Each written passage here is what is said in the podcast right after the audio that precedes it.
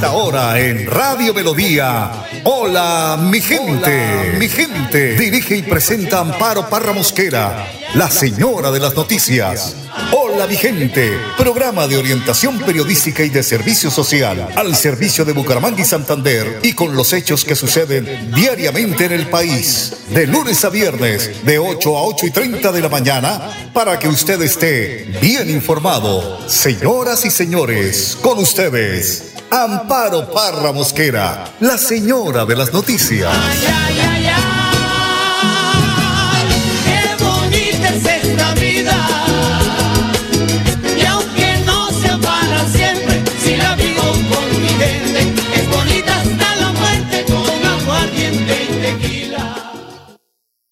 8 de la mañana en punto. Muy buenos días, queridos oyentes de Hola mi gente. Les saludo hoy miércoles primero de junio. Ya entramos al sexto mes del año. Nos partimos el año así, ya, ya, ya. Contamos del estado del tiempo para hoy. Según el ideal, 20 grados de temperatura a esta hora, cielo nublado. Don Arnulfo como siempre, en la edición y musicalización de este su programa Hola mi gente. Y a partir de hoy, como buena embajadora Opita, les cuento, les recuerdo que en junio todos los caminos conducen a Neiva. Péguense la rodadita y van a ver de verdad algo muy similar con Santander. Comida, costumbres, su gente trabajadora, amable. Tenemos un sonsonete para hablar así como todo, pero aquí también hay sonsonetes. Si vamos al sur de Santander, ese sonsonete es marcado. Entonces, ¿qué mano? Eh, bueno, allá también pues hay un sonsonete que es mucho más feito que el de por acá, pero lo tenemos. Esos son, es que Colombia tiene 32, eh, eh, 32 países en uno solo. 32, cada región tiene sus costumbres y sus mañas y sus cosas, pero muy bonitas. 8 de la mañana, un minuto, los invito, un minuto, perdón, los invito para que escuchemos el mensaje del Padre Luis Azán. Lucas 1 del 39 al 56. María nos eleva. El primer punto es en camino y a prisa. Ella tiene todo, ese entusiasmo juvenil. Imagínate que era una chica de 15 años, aproximadamente. Va con ilusión y entusiasmo, porque lo que ella está viviendo es algo extraordinario, maravilloso, le contagia la vida. Pero también sabe que lo que le está pasando a Isabel es algo que escapa a lo que uno tiene pensado en su vida. Ella era una mujer grande y queda embarazada por obra de Dios. Hoy volvés, y me refiero a vos. Volvé a tener entusiasmo. Tu misión en este mundo no acabó, a pesar de las dificultades, dolores o cosas que no te imaginabas. Tenés una misión. No te dejes tomar por el bojoneo. Hay que seguir y salir a prisa. No te quedes tonteando ni dando vueltas en tu cabeza, preocupándote y llenándote de preocupaciones más de las que hay. Vos tenés la misión de llevar a Jesús con tu vida, como lo hizo María. Salí adelante. Sé que tenés palos en la rueda. El no conseguir laburo, el no saber qué va a pasar con tu país, el ver gente difícil y vivir con ella, el de situaciones de que no entendés a la gente, que va por acá o que va por allá, que tus mismos familiares muchas veces te la complican a la vida. Uf, cuántas cosas. Tenés un montón. Montón de palos en la rueda seguro. Todo eso sabemos bien. Sabemos bien que está, pero que eso no te haga perder la alegría de tu misión porque es mucho más grande tu misión más que todos estos palos en la rueda, y que no te quites el entusiasmo de llevar vida, porque tu vida nada ni nadie te lo puede tomar, tu vida es única, y vos la podés dar con todo entusiasmo. Pero también vemos saltos de alegría. Cuán hermosa es esta imagen, ver cómo Dios toca la vida de Isabel y la vida de Juan. Estas dos vidas son tocadas por una alegría. Sé que la alegría es algo que nos cuesta día a día. Y no me refiero a la sonrisa, carcajada, carita de payaso, no, no, no, sino también a la visión positiva, a buscarle solución a las cosas, a pegarle un salto a la vida para vivir. Hoy pedirle a María que te ayude a ser alegre, a llevar alegría y entusiasmo de vivir a los que te rodean. No seas un cristiano que lleve pesimismo, tristeza. Acordate que vos llevas a Jesús. Y por último, feliz. Si vemos a María, comprendemos que la felicidad no es tenerlo todo. La felicidad es saber tener al todo. en tu vida. Hoy Dios quiere tomarte como sos. No dejes de mirar al cielo. Busca la felicidad, sabiendo que es a través de la lucha y la humildad donde se logra todo. Mira al cielo y recuerda que esta vida va más allá de todo lo que ves ahí a tu alrededor. Apunta a algo más. Es en saberte pequeño y necesitado de Dios donde vas a encontrar la grandeza, tu grandeza. María te lleva a Jesús. Por eso pedí hoy alegría para dar, paz para luchar y fe para seguir. Que Dios te bendiga muchísimo en el nombre del Padre, del Hijo y del Espíritu Santo. Gracias, Padre. 8 de la mañana, 5 minutos. Esto es Hola, mi gente. Vamos a una pausa y ya regresamos. Florida Blanca progresa y lo estamos logrando. Logro número 145, construcción muro de contención en Santa Elena. En un 88% avanza la construcción del muro de contención que adelanta el gobierno. Unidos avanzamos en el barrio Santa Elena. 3.000 personas se benefician con esta obra que tiene una inversión cercana a los 10 mil millones de pesos. Gracias ahorita a los trabajos que se están haciendo, tenemos más seguridad. Porque con obras, el progreso en la ciudad es imparable. Florida Blanca, Moreno, alcalde.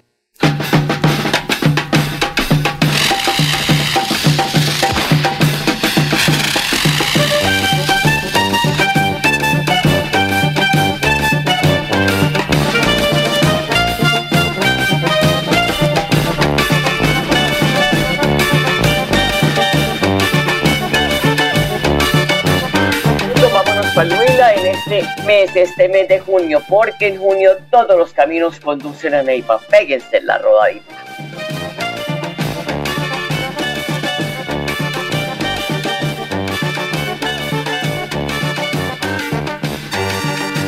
No sé si ya tenemos al grupo a nuestros invitados, ya están en la línea.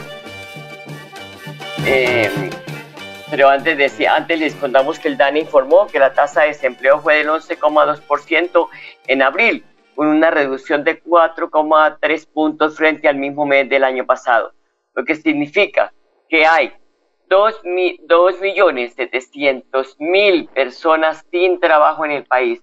La cifra de la informalidad pasó de 47,6% en el 2021 a 43% en 2022.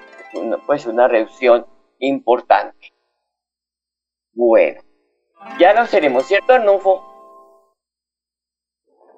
Bueno, vamos a, saludar entonces a, Enrique Guarín, ya dado que en las últimas horas se conoció la primera encuesta para segunda vuelta. Rodolfo, Rodolfo y Petro están empatados técnicamente.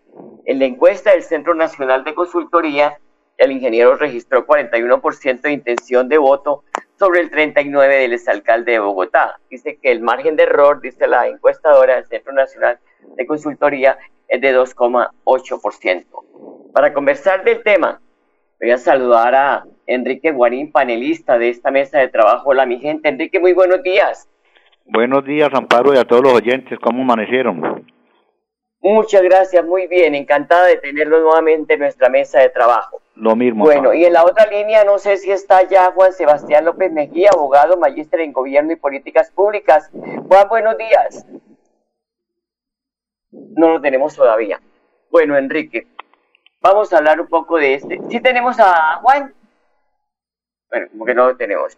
Enrique, vamos a hablar un poco qué lectura le da a esta reciente encuesta del Centro Nacional de Consultoría después de, dos días de la primera vuelta.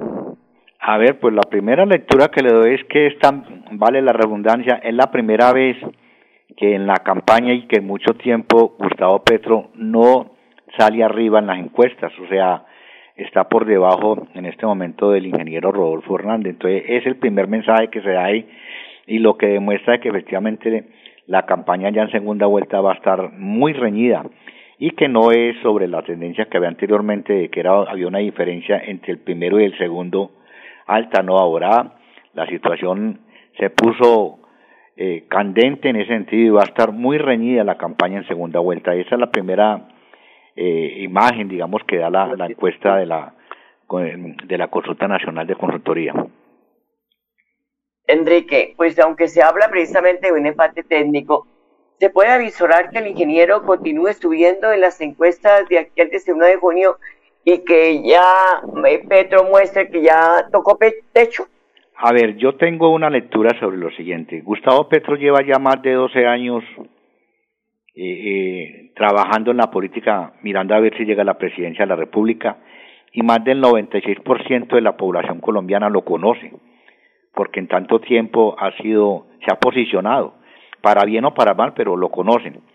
Y el ingeniero Rodolfo se dice que está alrededor del 70% lo conoce la gente, es decir, tiene el 30% por encima de que la gente lo siga conociendo en ese sentido. Y hay un aspecto en, en, en, en la opinión pública en el país hay cansancio de las maquinarias políticas.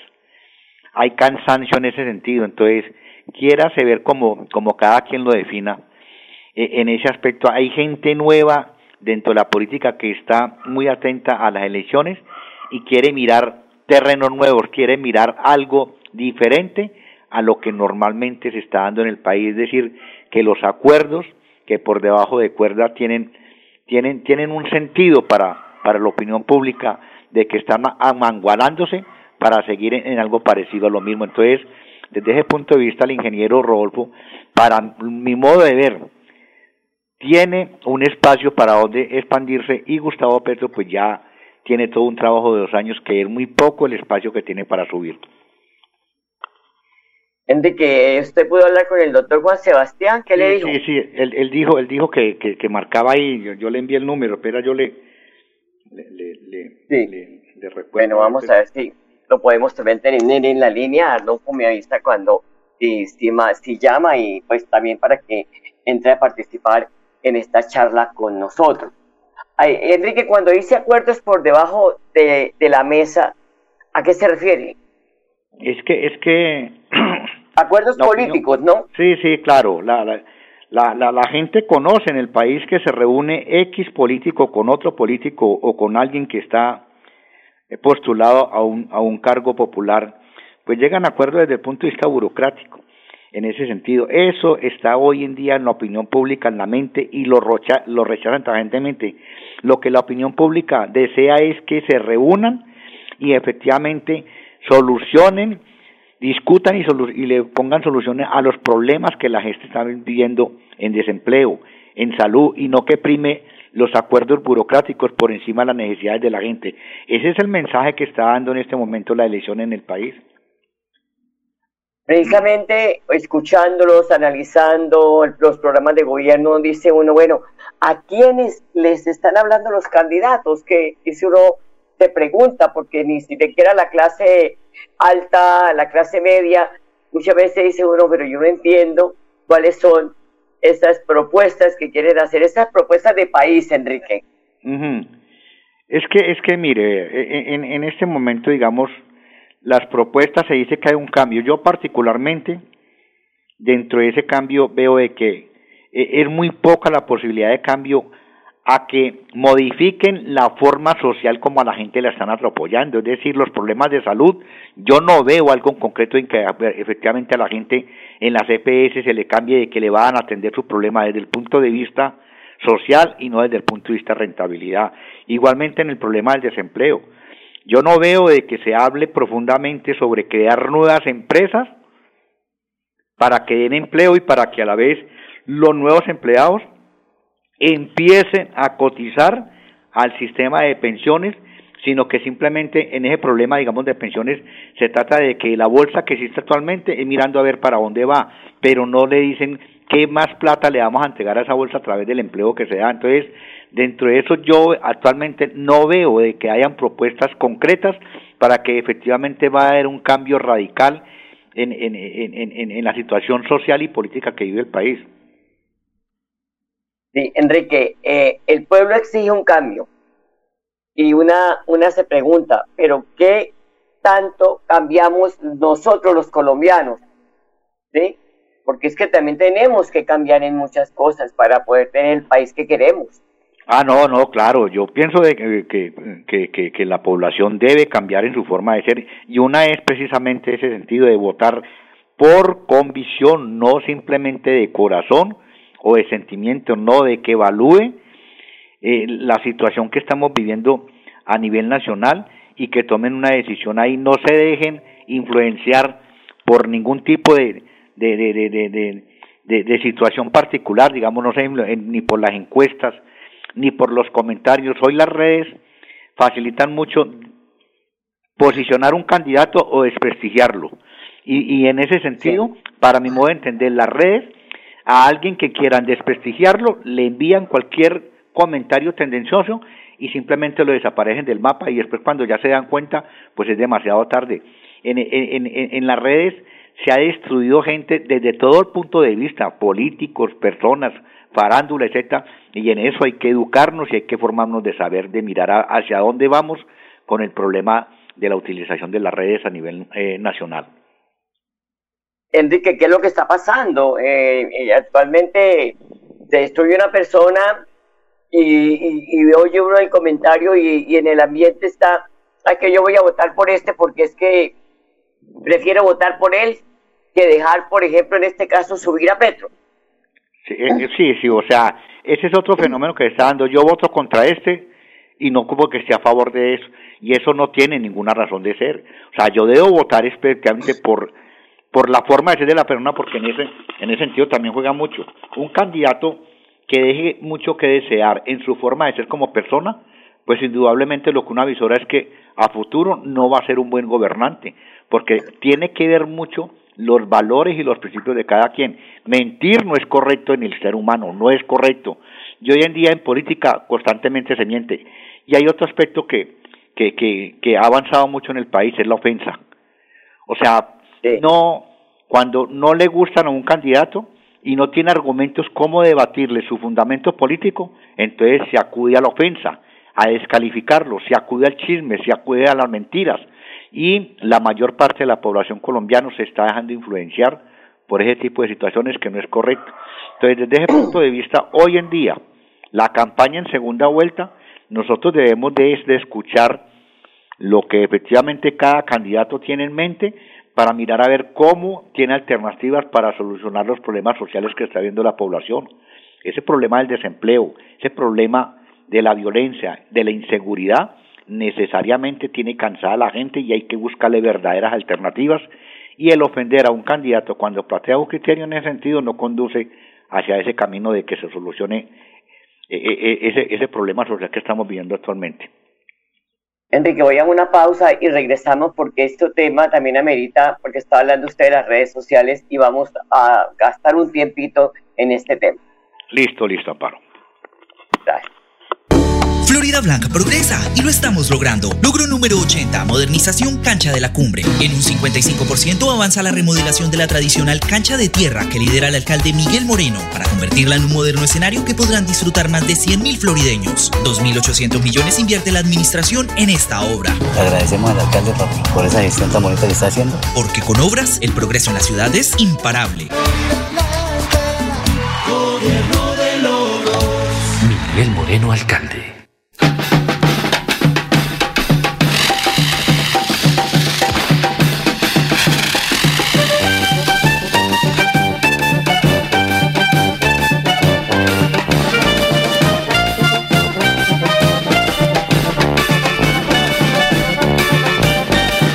Bueno, don Enrique, así como usted me invitó a la feria de Manizales, yo lo voy a invitar a Neiva para que vivamos las fiestas de San Juan y de San Pedro. ¿Vale?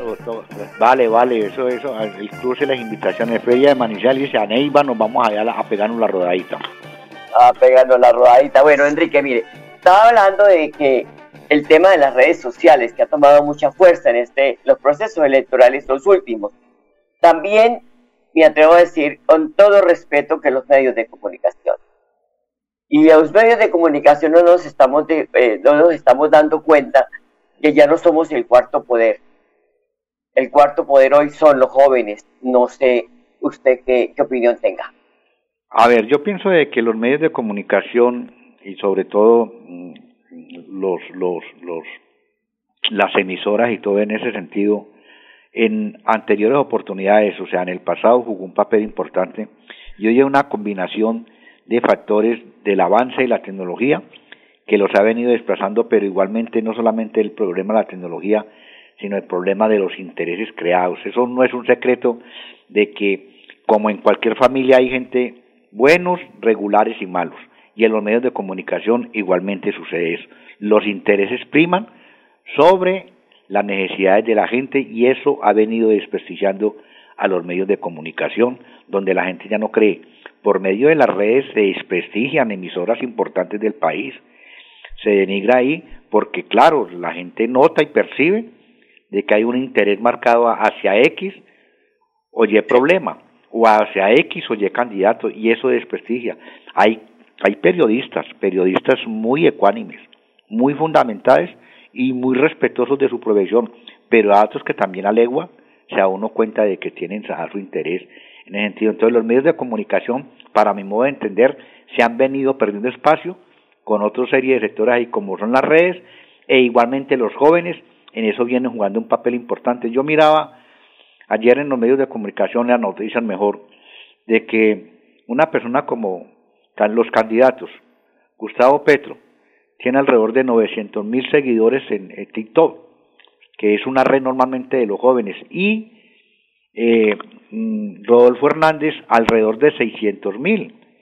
Entonces uno dice, eso es una red de los jóvenes y dos personas ya maduras, pues se han ganado la opinión de ellos mirando a ver cómo logran posicionarse en la mente de los jóvenes para, para lograr el triunfo en, a la presidencia de la República.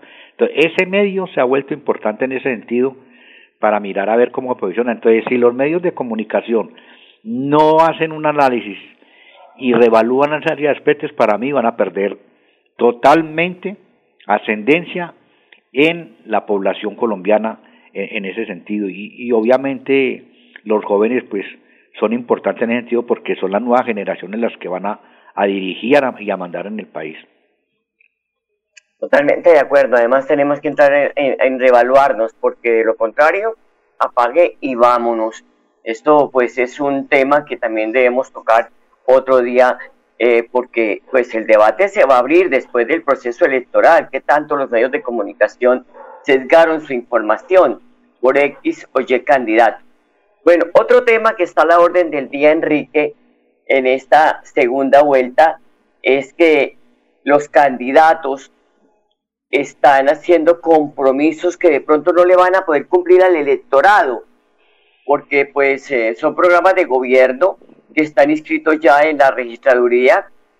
Eh, hay unos, claro, no todo, todo es folclore, pero eh, hay, temas muy interesantes como otros que sí uno dice, bueno, las inquietudes que uno tiene pues son, son, son de, de poder pensar, de poder que, que, eso no se quede en promesas, como, como dice el vallenato. Por ejemplo, el ingeniero Rodolfo se compromete a bajar el IVA del 19 al 10% y acabar con el 4 por mil. Nos preguntamos, ¿de dónde van a sacar los recursos para suplir los ingresos que ya, tienen que ya tiene asegurado el Estado para inversión social, Enrique? A ver, sí, yo creo que eso es un problema hoy en día de la campaña con el ánimo de ganarse la opinión del elector, están manifestando cosas que quienes técnicamente conocen y económicamente el funcionamiento del, del país, del Estado, se dan cuenta de que son inaplicables. Entonces, desde ese punto de vista, los impuestos, necesariamente el Estado vive de los impuestos. Y hoy en día, a través de, de, las discusiones que se han dado con el problema del país, cuando se discute el presupuesto nacional, se da uno cuenta de que hay, no alcanza la plata para suplir las necesidades en salud, en problema de servicios públicos, de vías, en el problema del campesinado y todo eso, no hay. Entonces, desde ese punto de vista, claro, cuando uno hacia la ligera, por ganarse la, opinión del elector, plantea cosas sin ningún fundamento, pues a futuro... Como por, eh, como por ejemplo, Enrique, de llevar a, a los colombianos que no conozcan el mar para que pues puedan ah, eh, eh, poderlo divisar y conocer. Yo creo que eso es una, eso es una burla para el país. Para mí eso es, eso es demagogia. Para mi modo de entender es demagogia. Eso es crear ilusiones falsas a la gente de, en, en, ese sentido. Eh, totalmente demagogia y la gente debe aprender a interpretar cuando un candidato está diciendo de que eso no es serio. y, y hoy en día las campañas tienen tienen esa connotación. Dicen cosas a la ligera que, que uno se pone a pensar y son inaplicables. Esa que usted acaba de plantear yo creo que es una cosa eh, que no va a funcionar. Lo mismo que usted dice, el ingeniero Rodolfo, y vale la pena recordarlo, aquí cuando fue alcalde de Bucaramanga ganó creando la ilusión de que le iba a comprar, le iba a adquirir vivienda a los pobres en el norte y le hizo firmar un documento y eso eso no eso eso no se cumplió. Y en el momento en que lo firmaron uno sabía de que eso iba a ser inaplicable y efectivamente se dio porque no habían los recursos para eso.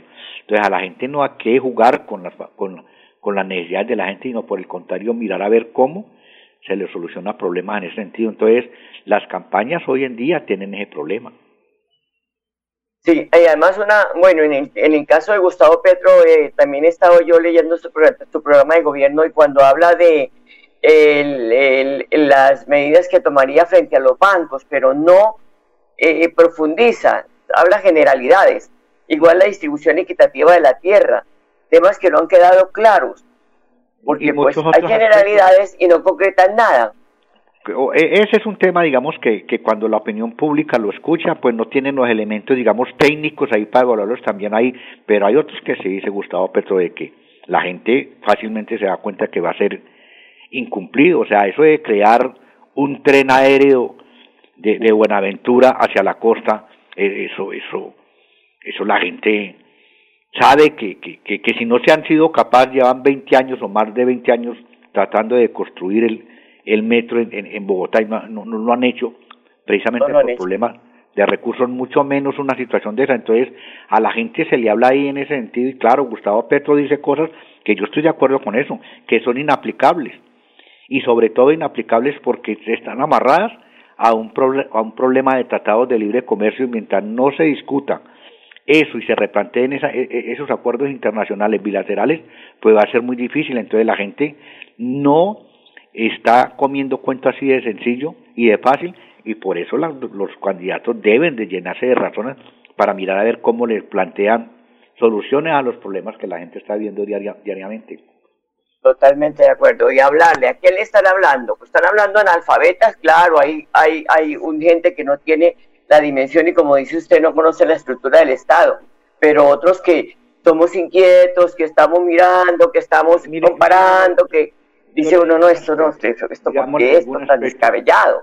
Mire, un aspecto sencillo, el problema de la intermediación laboral, yo tengo absolutamente claro que la intermediación laboral en el país le crea mucho daño a la estabilidad y al ingreso de los trabajadores, pero eso para acabarlo de la noche a la mañana, eso tiene que ser un, un, un, un análisis muy profundo y no es simplemente de que mañana yo me subo y voy a mandar y acabo con eso, no, no es que eso ya hay una infraestructura creada y eso tiene que ser una forma gradual y lo mismo bueno, el problema de funcionamiento de las EPS.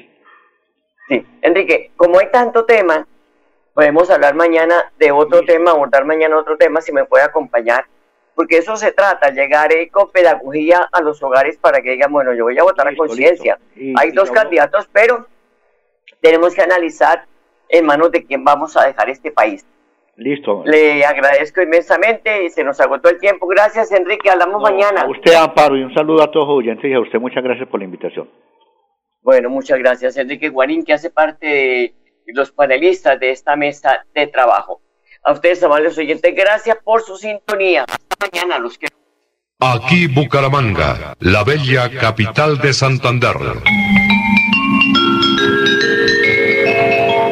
Transmite Radio Melodía, Estación Colombiana, HJMH, 1080 kilociclos, 10.000 vatios de potencia en antena, para todo el oriente colombiano.